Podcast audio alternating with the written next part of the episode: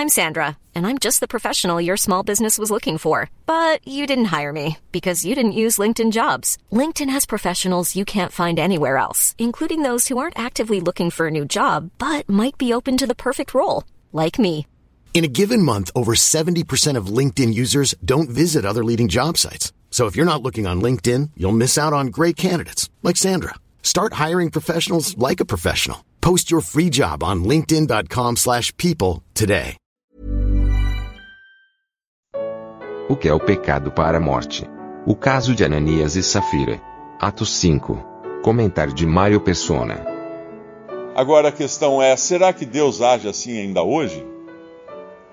Ah, na realidade, eu creio que sim.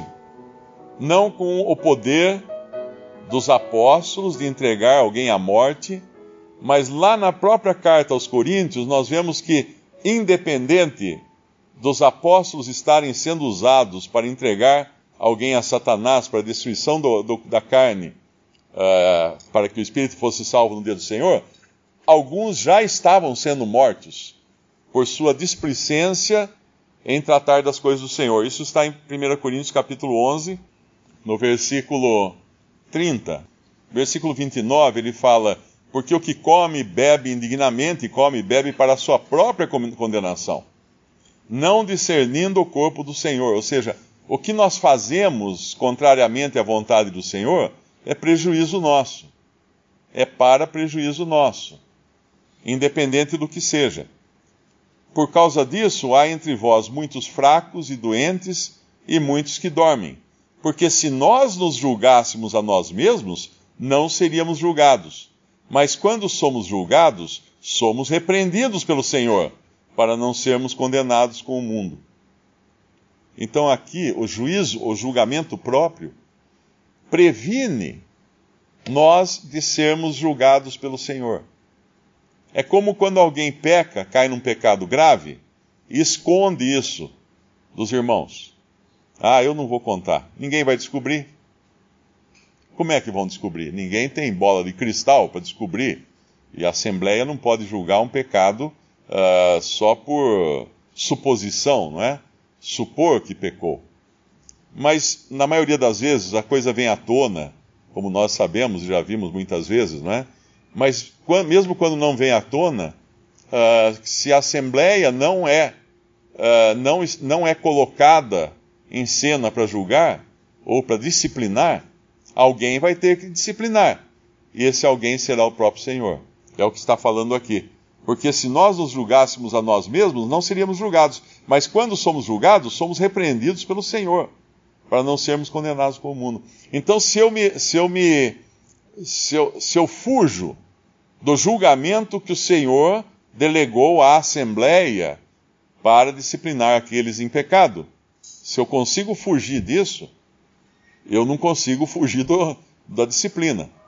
Eu consigo fugir da disciplina da Assembleia, mas eu posso, não vou conseguir fugir da disciplina do Senhor, porque de uma maneira ou outra ele vai me pegar, ele vai me disciplinar, porque o Pai disciplina aquele a quem ele ama. Então é muito temeroso, né? Na vida do cristão, ele deve sempre entender que o radar está ligado. Não existe nada que a gente faça que seja oculto aos olhos de Deus. Às vezes, algumas coisas são ocultas aos olhos do Senhor, ah, dos, dos irmãos, né? Mas nunca aos olhos do Senhor. E, e esse desafio de Ananias e Safira, de tentar o Espírito, custou a vida deles. Porque quando um, um crente não serve mais para ficar como um testemunho de Deus no mundo, ele é simplesmente retirado daqui. É como quando um governo chama o seu embaixador de volta. Se ele está se comportando de maneira imprópria no país onde ele representa, no estrangeiro onde ele representa o seu país, o governo do seu país simplesmente o convoca: ó, vem cá, pode voltar. Você só está fazendo coisa errada aí, só está criando, manchando a imagem do país aí. Então vem para cá. E assim Deus faz com seus filhos também. Não é perda da salvação. Muito importante entender isso. Nenhum salvo perde sua salvação. Mas ó, podemos ter a vida perdida. A vida aqui nesse mundo perdida. Em 1 João, capítulo 5, versículo 16: Se alguém vir seu irmão cometer pecado que não é para a morte, orará a Deus, orará e Deus dará vida àqueles que não pecarem para a morte. Há pecado para a morte, e por esse não digo que ore. Toda iniquidade é pecado, e há pecado que não é para a morte. Aí ele vai falar uh, no versículo 18: Sabemos que todo aquele que é nascido de Deus não peca, mas o que de Deus é gerado conserva-se a si mesmo, e o maligno não lhe toca. Aqui dois, dois, uh, duas passagens ou dois, duas, dois assuntos que são bastante mal interpretados ou corrompidos na, na interpretação da maioria dos cristãos. O primeiro é o pecado para a morte. O pecado para a morte é pecado para a morte do corpo.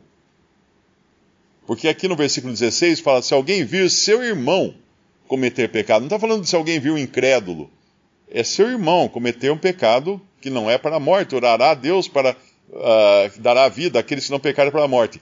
Há pecado para a morte, por isso não digo que ore. O que é um pecado para a morte? Ananias e Safira pecaram para a morte.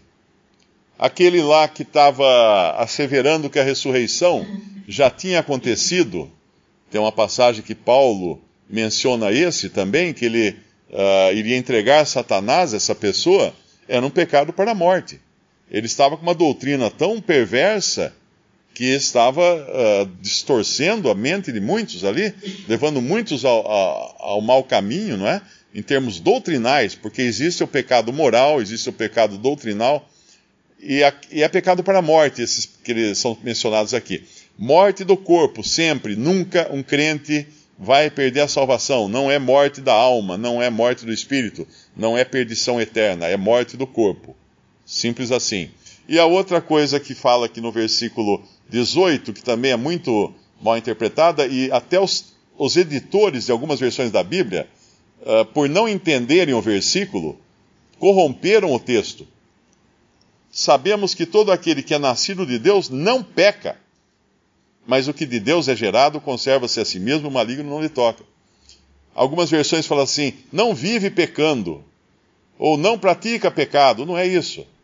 O que é nascido de Deus não peca mesmo. Ele está falando da vida nova a vida que é nascida de Deus é uma vida que vem de Deus. Essa vida que vem de Deus não tem condições de pecar. Nós temos essa vida, porque somos nascidos de Deus. Então esse não peca. Então, uh, duas coisas, duas questões que são bastante mal interpretadas, até por cristãos, são essas duas. Primeiro, que o pecado para a morte não é perda da salvação. E segundo, que esse versículo fala aqui o nascido de Deus realmente não peca. Aquela vida nova que temos em nós, que veio de Deus, não pode pecar, porque ela vem de Deus, ela é perfeita. Visite respondi.com.br. Visite também 3minutos.net.